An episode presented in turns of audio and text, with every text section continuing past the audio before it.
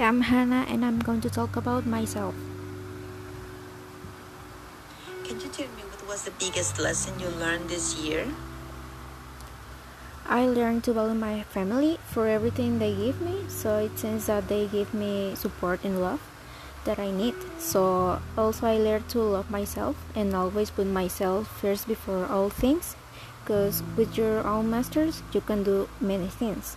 So um, most of you have confidence yourself and be self-reliant. Use one word to describe how you feel about yourself today. Mm, the word that I will describe is curious. I don't know, but I got up asking myself many things, and I wish I started to investigate in to internet when I was in Restian. How much did you grow as a person this year? Um, I think I have matured a bit, if I could say it, because I changed a lot my um, a lot my way of being and thinking or well, and that's why my friends tell me. But I think that I've been focusing my future more than anything, and I was thinking about my about the finances of my family because I have to join with that and also give myself time, which what I want in the medium term. What do you need to do to leave your comfort zone?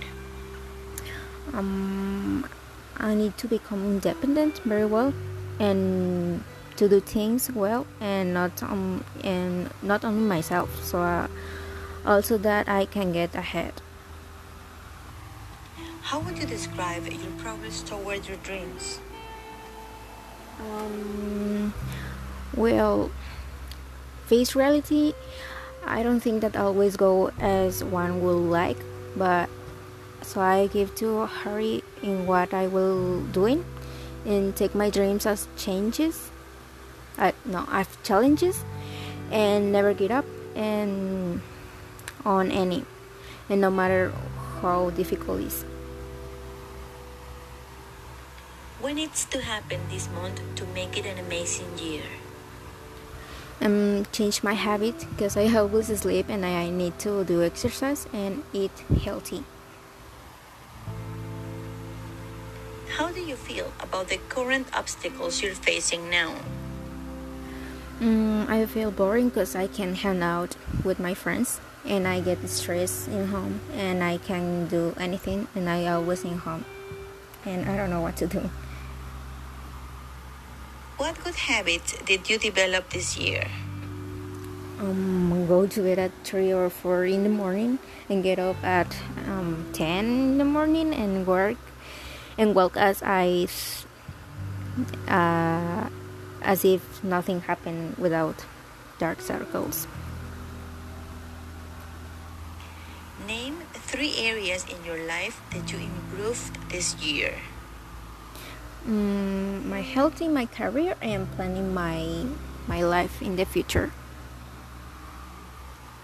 Tell me one unforgettable moment of this year. Mm, I didn't have an unforgettable moment in, in these um, two months, but I think that I went fishing with my fr- with my friends and my family, and I went to Merida in, in malls. What are your plans for the next year? Mm, I think in myself working even I'm in the university because as difficult as it, I think I can go forward on my own and help my grandparents with them financially. What have you been procrastinating lately?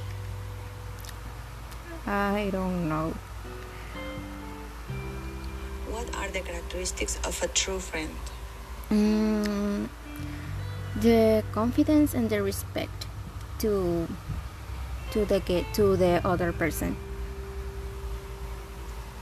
Name a place you felt home from day one and why.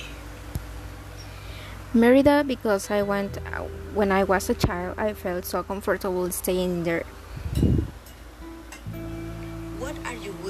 Do to have an amazing next year?